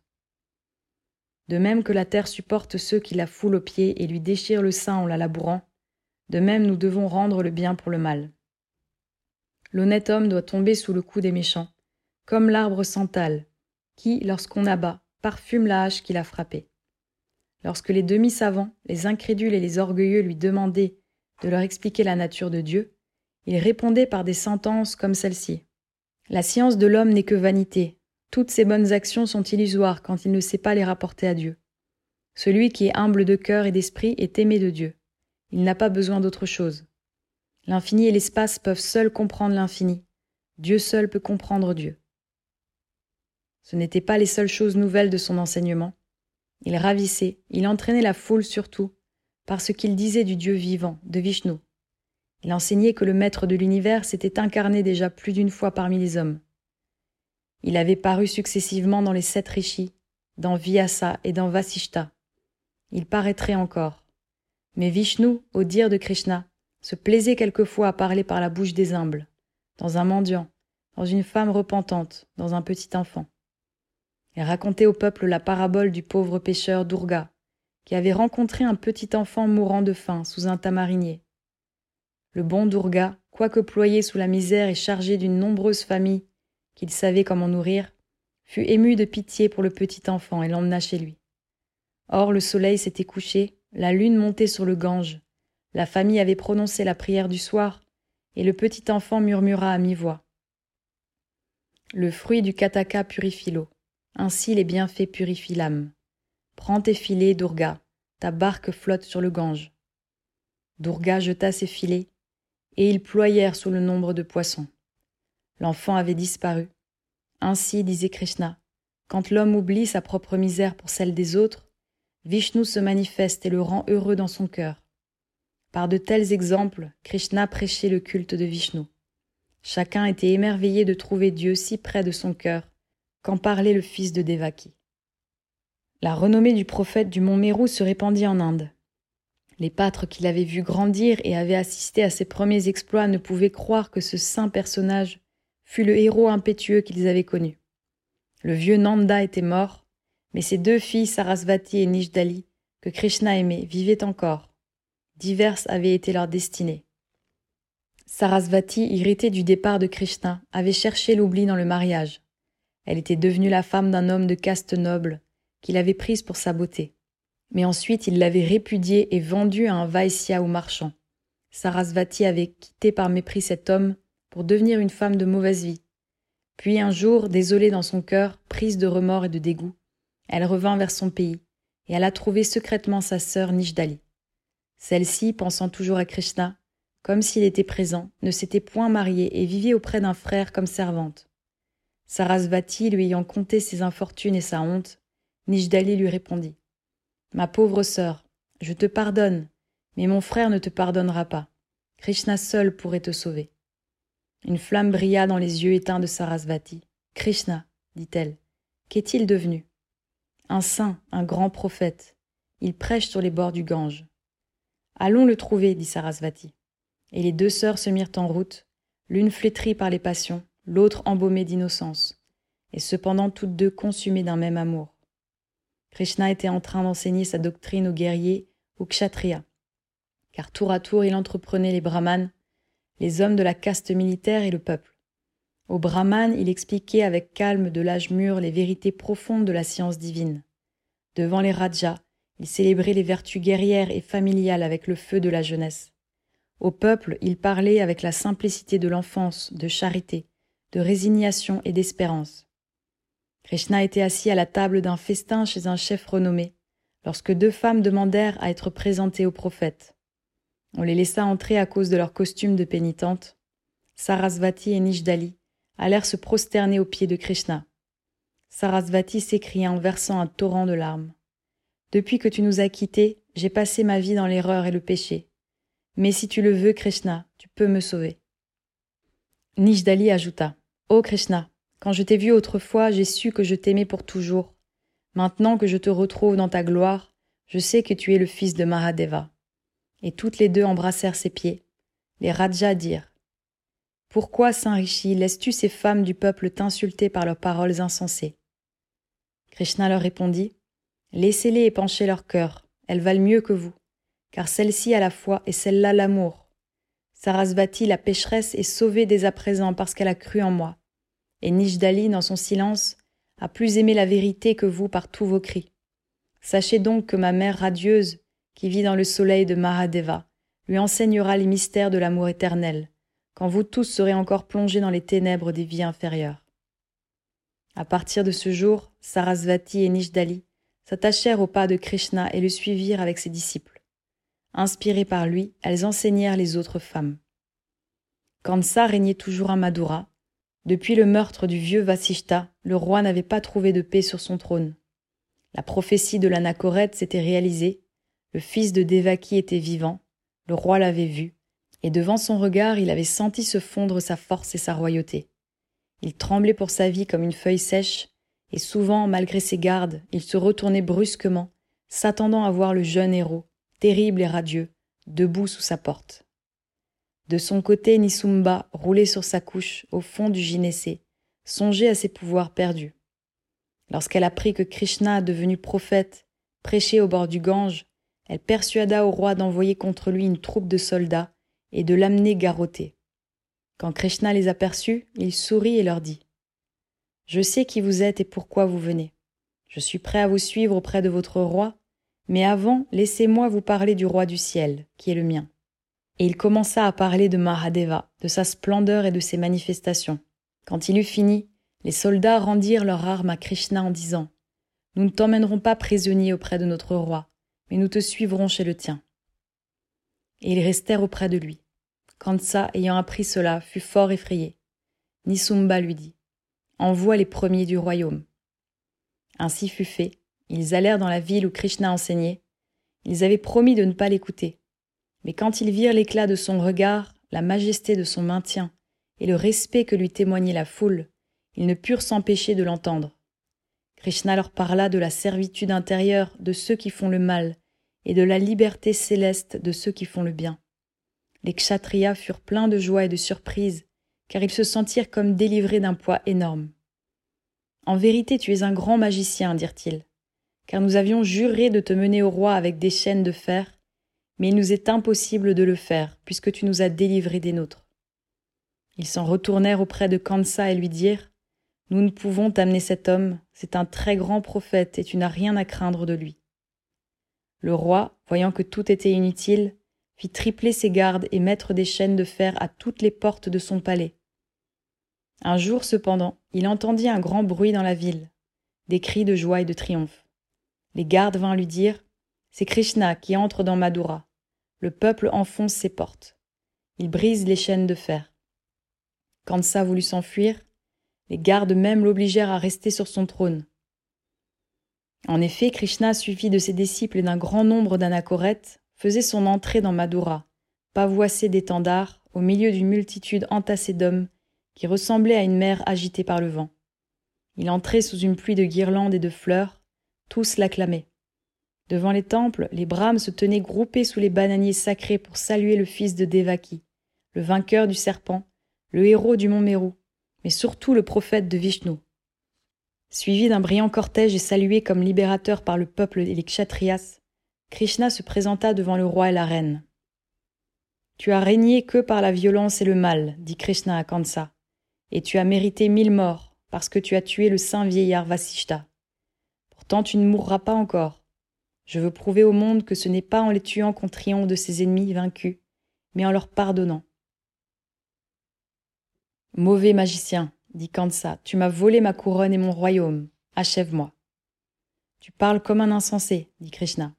Car si tu mourrais dans ton éclat de déraison, d'endurcissement et de crime, tu serais irrévocablement perdu dans l'autre vie. Si au contraire tu commences à comprendre ta folie et à te repentir dans celle-ci, ton châtiment sera moindre dans l'autre.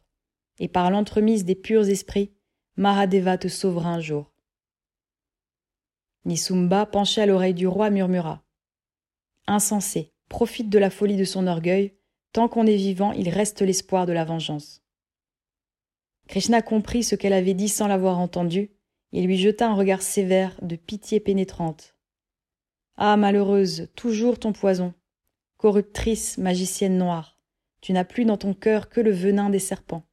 Extirpe-le, ou un jour je serai forcé de t'écraser la tête. Et maintenant tu iras avec le roi dans un lieu de pénitence pour expier tes crimes sous la surveillance des brahmanes. Or, après ces événements, Krishna, avec le consentement des grands du royaume et du peuple, consacra Arjuna, son disciple, le plus illustre descendant de la race solaire, comme roi de Madura. Il donna l'autorité supérieure aux brahmanes, qui devinrent les instituteurs des rois. Lui-même demeura le chef des anachorètes, qui formèrent le conseil supérieur des brahmanes. Afin de soustraire ce conseil aux persécutions, il fit bannir pour eux et pour lui une ville forte au milieu des montagnes, défendue par une haute enceinte et par une population choisie. Elle s'appelait Dvarka. Au centre de cette ville se trouvait le temple des initiés, dont la partie la plus importante était souterrainement cachée.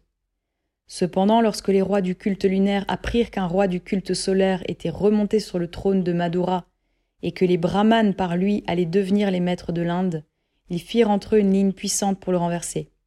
Arjuna, de son côté, groupa autour de lui tous les rois du culte solaire de la tradition blanche, aryenne, védique. Du fond du temple de Dvarka, Krishna les suivait, les dirigeait. Les deux armées se trouvaient en présence, et la bataille décisive était imminente.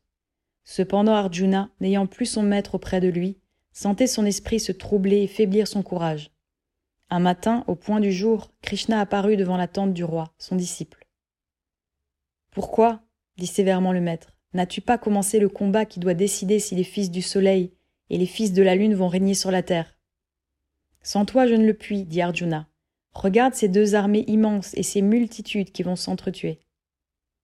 Dans l'éminence où ils étaient placés, le Seigneur des esprits et le roi de Madura contemplèrent les deux armées innombrables, rangées en ordre, l'une en face de l'autre.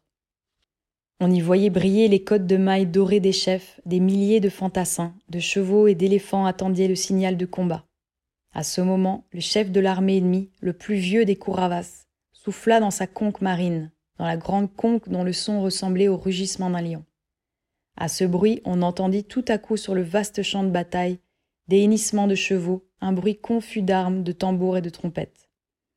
Et ce fut une grande rumeur. Arjuna n'avait plus qu'à monter sur son char traîné par des chevaux blancs et à souffler dans sa conque d'un bleu céleste pour donner le signal du combat au fils du soleil. Mais voici que le roi fut submergé de pitié et dit, très abattu.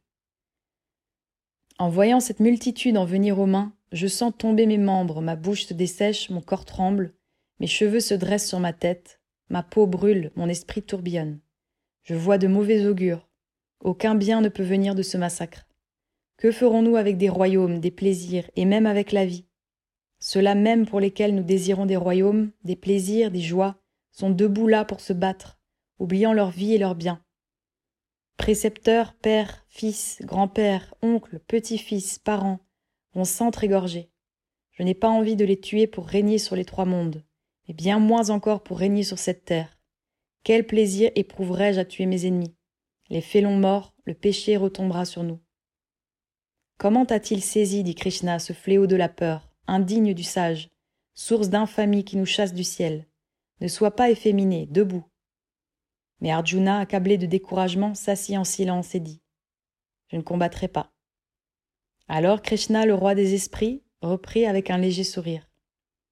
Ô Arjuna, je t'ai appelé le roi du sommeil pour que ton esprit veille toujours. Mais ton esprit s'est endormi, et ton corps a vaincu ton âme. Tu pleures sur ceux qu'on ne devrait pas pleurer, et tes paroles sont dépourvues de sagesse. Les hommes instruits ne se lamentent ni sur les vivants ni sur les morts.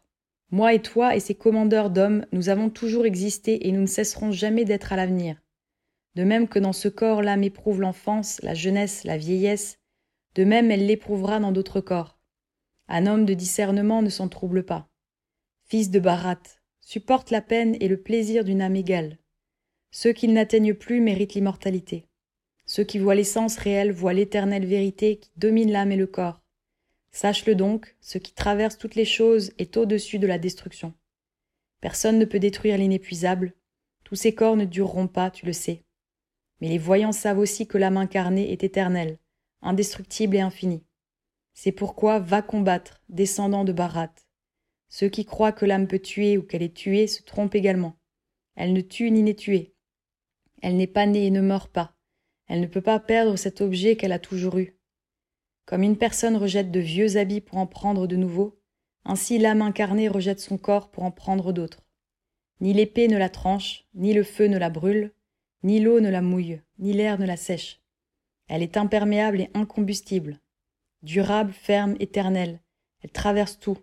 Tu ne devrais donc t'inquiéter ni de la naissance ni de la mort. Ô Arjuna. Car pour celui qui naît, la mort est certaine, et pour celui qui meurt, la naissance. Regarde ton devoir sans broncher, car pour Kshatriya, il n'y a rien de mieux qu'un juste combat. Heureux les guerriers qui trouvent la bataille comme une porte ouverte sur le ciel, mais si tu ne veux pas combattre en ce juste combat, tu tomberas dans le péché, abandonnant ton devoir et ta renommée. Tous les êtres parleront de ton infamie éternelle, et l'infamie est pire que la mort pour celui qui a été honoré. À ces paroles du maître, Arjuna fut saisi de honte et sentit rebondir son sang royal avec son courage. Il s'élança sur son char et donna le signal du combat. Alors Krishna dit adieu à son disciple et quitta le champ de bataille, car il était sûr de la victoire des fils du soleil. Cependant, Krishna avait compris que pour faire accepter sa religion des vaincus, il fallait remporter sur leur âme une dernière victoire plus difficile que celle des armes. De même que le saint Vasishta était mort percé d'une flèche, pour révéler la vérité suprême à Krishna, de même Krishna devait mourir volontairement sous les traits de son ennemi mortel, pour implanter jusque dans le cœur de ses adversaires la foi qu'il avait prêchée à ses disciples et au monde.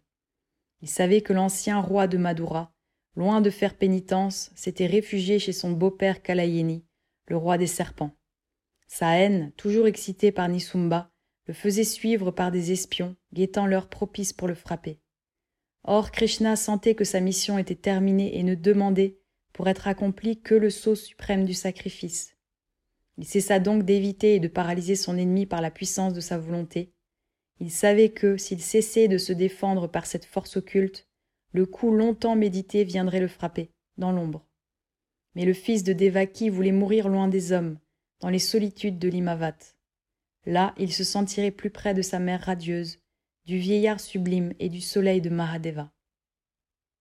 Krishna partit donc pour un ermitage qui se trouvait dans un lieu sauvage et désolé, au pied des hautes cimes de l'Imavat. Aucun de ses disciples n'avait pénétré son dessein. Seul Sarasvati et Nishdali le lurent dans les yeux du maître, par la divination qui est dans la femme et dans l'amour. Quand Sarasvati comprit qu'il allait mourir, elle se jeta à ses pieds, les embrassa avec fureur et s'écria Maître, ne nous quitte pas. Nijdali le regarda et lui dit simplement Je sais où tu vas. Si nous t'avons aimé, laisse-nous te suivre. Krishna répondit Dans mon ciel, il ne sera rien refusé à l'amour. Venez. Après un long voyage, le prophète et les saintes femmes atteignirent des cabanes groupées autour d'un grand cèdre dénudé sur une montagne jaunâtre et rocheuse. D'un côté, les immenses dômes de neige de l'Imavat, de l'autre, dans la profondeur, un dédale de montagnes, au loin la plaine, l'Inde perdue comme un songe dans une brume dorée. Dans cet ermitage vivaient quelques pénitents vêtements d'écorce, aux cheveux tordus en gerbe, la barbe longue et le poil non taillé, sur un corps tout souillé de fange et de poussière, avec des membres desséchés par le souffle du vent et la chaleur du soleil. Quelques-uns n'avaient qu'une peau sèche sur un squelette aride. En voyant ce lieu triste, Sarasvati s'écria. La terre est loin et le ciel est muet. Seigneur, pourquoi nous as-tu conduits dans ce désert abandonné de Dieu et des hommes? Prie, répondit Krishna, si tu veux que la terre se rapproche et que le ciel te parle. Avec toi le ciel est toujours présent, dit Nishdali. Et pourquoi le ciel veut-il nous quitter? Il faut, dit Krishna, que le fils de Mahadeva meure percé d'une flèche, pour que le monde croie à sa parole. Explique-nous ce mystère. Vous le comprendrez après ma mort. Prions. Pendant sept jours, ils firent les prières et les ablutions. Souvent le visage de Krishna se transfigurait et paraissait comme rayonnant. Le septième jour, vers le coucher du soleil, les deux femmes virent des archers monter vers l'ermitage. Voici les archers de Kansa qui te cherchent, dit Sarasvati. Maître, défends-toi. Mais Krishna, à genoux près du cèdre, ne sortait pas de sa prière. Les archers vinrent, ils regardèrent les femmes et les pénitents. C'étaient de rudes soldats, à face jaune et noire. En voyant la figure extatique du saint, ils restèrent interdits. D'abord, ils essayèrent de le tirer de son extase en lui adressant des questions, en l'injuriant et en lui jetant des pierres. Mais rien ne put le faire sortir de son immobilité. Alors ils se jetèrent sur lui et le lièrent au tronc du cèdre. Krishna se laissa faire comme dans un rêve. Puis les archers, se plaçant à distance, se mirent à tirer sur lui en s'excitant les uns les autres. À la première flèche qui le transperça, le sang jaillit et Krishna s'écria Vasishta, les fils du soleil sont victorieux. Quand la seconde flèche vibra dans sa chair, il dit Ma mère radieuse, que ceux qui m'aiment entrent avec moi dans ta lumière. Et à la troisième, il dit seulement Mahadeva. Et puis, avec le nom de Brahma, il rendit l'esprit. Le soleil s'était couché, il s'éleva un grand vent, une tempête de neige descendit de l'Imavat et s'abattit sur la terre. Le ciel se voila, un tourbillon noir balaya les montagnes. Effrayés de ce qu'ils avaient fait, les meurtriers s'enfuirent, et les deux femmes glacées d'épouvante roulèrent évanouies sur le sol comme sous une pluie de sang. Le corps de Krishna fut brûlé par ses disciples dans la ville sainte de Dvarka. Sarasvati et Nijdali se jetèrent dans le bûcher pour rejoindre leur maître, et la foule crut apercevoir le fils de Mahadeva sortir des flammes, avec un corps de lumière, entraînant ses deux épouses. Après cela, une grande partie de l'Inde adopta le culte de Vishnu, qui conciliait les cultes solaires et lunaires dans la religion de Brahma.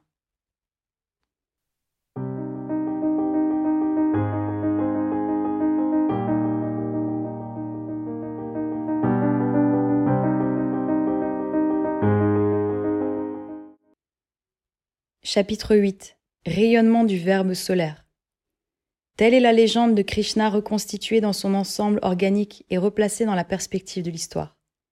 Elle jette une vive lumière sur les origines du brahmanisme.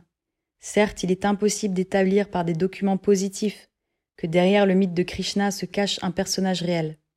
Le triple voile qui recouvre l'éclosion de toutes les religions orientales est plus épais en Inde qu'ailleurs, car les brahmanes, maîtres absolus de la société hindoue, uniques détenteurs de ces traditions, les ont souvent modelées et remaniées dans le cours des âges.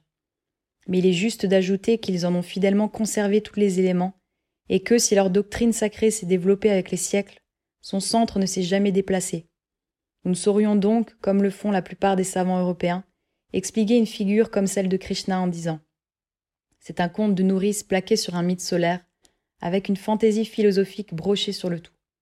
Ce n'est pas ainsi, croyons-nous, que se fonde une religion qui dure des milliers d'années, enfante une poésie merveilleuse, plusieurs grandes philosophies, résiste à l'attaque formidable du bouddhisme, aux invasions mongoles, mahométanes, à la conquête anglaise, et conserve jusque dans sa décadence profonde le sentiment de son immémoriale et haute origine. Non, il y a toujours un grand homme à l'origine d'une grande institution. Considérant le rôle dominant du personnage de Krishna dans la tradition épique et religieuse, ses côtés humains d'une part, et de l'autre son identification avec Dieu manifesté ou Vishnu, force-nous est de croire qu'il fut le créateur du culte vishnuite, qui donne au brahmanisme sa vertu et son prestige. Il est donc logique d'admettre qu'au milieu du chaos religieux et social que créait dans l'Inde primitive l'envahissement des cultes naturalistes et passionnels, parut un réformateur lumineux qui renouvela la pure doctrine arienne par l'idée de la Trinité et du Verbe divin manifesté, qui mit le sceau à son œuvre par le sacrifice de sa vie et donna ainsi à l'Inde son âme religieuse, son moule national et son organisation définitive. L'importance de Krishna nous paraîtra plus grande encore et d'un caractère vraiment universel si nous remarquons que sa doctrine renferme deux idées mères, deux principes organisateurs des religions et de la philosophie ésotérique. J'entends la doctrine organique de l'immortalité de l'âme ou des existences progressives par la réincarnation, et celle correspondante de la Trinité ou du Verbe divin révélée dans l'homme. Je n'ai fait qu'indiquer plus haut la portée philosophique de cette conception centrale qui, bien comprise, a sa répercussion animatrice dans tous les domaines de la science, de l'art et de la vie. Je dois me borner pour conclure à une remarque historique. L'idée que Dieu, la vérité, la beauté et la bonté infinie se révèlent dans l'homme conscient avec un pouvoir rédempteur qui rejaillit jusqu'aux profondeurs du ciel par la force de l'amour et du sacrifice, cette idée, féconde entre toutes, apparaît pour la première fois en Krishna. Elle se personnifie au moment où, sortant de sa jeunesse arienne, l'humanité va s'enfoncer de plus en plus dans le culte de la matière. Krishna lui révèle l'idée du Verbe divin, elle ne l'oubliera plus. Elle aura d'autant plus soif de Rédempteur et de Fils de Dieu qu'elle sentira plus profondément sa déchéance. Après Krishna, il y a comme une puissante irradiation du Verbe solaire à travers les temples d'Asie, d'Afrique et d'Europe. En Perse, c'est Mithras, le réconciliateur du lumineux Hormuzd et du sombre Ahriman. En Égypte, c'est Horus, le fils d'Osiris et d'Isis. En Grèce, c'est Apollon, le dieu du soleil et de la lyre. C'est Dionysos, le ressusciteur des âmes. Partout le dieu solaire est un dieu médiateur, et la lumière est aussi la parole de vie. N'est-ce pas d'elle aussi que jaillit l'idée messianique? Quoi qu'il en soit, c'est par Krishna que cette idée entra dans le monde antique. C'est par Jésus qu'elle rayonnera sur toute la terre. Je montrerai dans la suite de cette histoire secrète des religions comment la doctrine du ternaire divin se relie à celle de l'âme et de son évolution, comment et pourquoi elles se supposent et se complètent réciproquement. Disons tout de suite que leurs points de contact forment le centre vital, le foyer lumineux de la doctrine ésotérique à ne considérer les grandes religions de l'Inde, de l'Égypte, de la Grèce et de la Judée que par le dehors, on ne voit que discorde, superstition, chaos. Mais sonder les symboles, interroger les mystères, chercher la doctrine mère des fondateurs et des prophètes, et l'harmonie se fera dans la lumière. Par des routes très diverses et souvent tortueuses, on aboutira au même point, en sorte que pénétrer dans l'arcane de l'une de ces religions, c'est aussi pénétrer dans ceux des autres. Alors un phénomène étrange se produit, peu à peu, mais dans une sphère grandissante, on voit reluire la doctrine des initiés au centre des religions, comme un soleil débrouillant sa nébuleuse. Chaque religion apparaît comme une planète différente. Avec chacune d'elles, nous changeons d'atmosphère et d'orientation céleste, mais c'est toujours le même soleil qui nous éclaire. L'Inde, la grande songeuse, nous plonge avec elle dans le rêve de l'éternité. L'Égypte grandiose, austère comme la mort, nous invite au voyage d'outre-tombe. La Grèce enchanteresse nous entraîne aux fêtes magiques de la vie, et donne à ses mystères la séduction de ses formes tour à tour charmantes ou terribles, de son âme toujours passionnée. Pythagore enfin formule scientifiquement la doctrine ésotérique, lui donne l'expression la plus complète peut-être, et la plus solide qu'elle n'eût jamais. Platon et les Alexandrins ne furent que ses vulgarisateurs. Nous venons de remonter jusqu'à sa source, dans les jungles du Gange et les solitudes de l'Himalaya.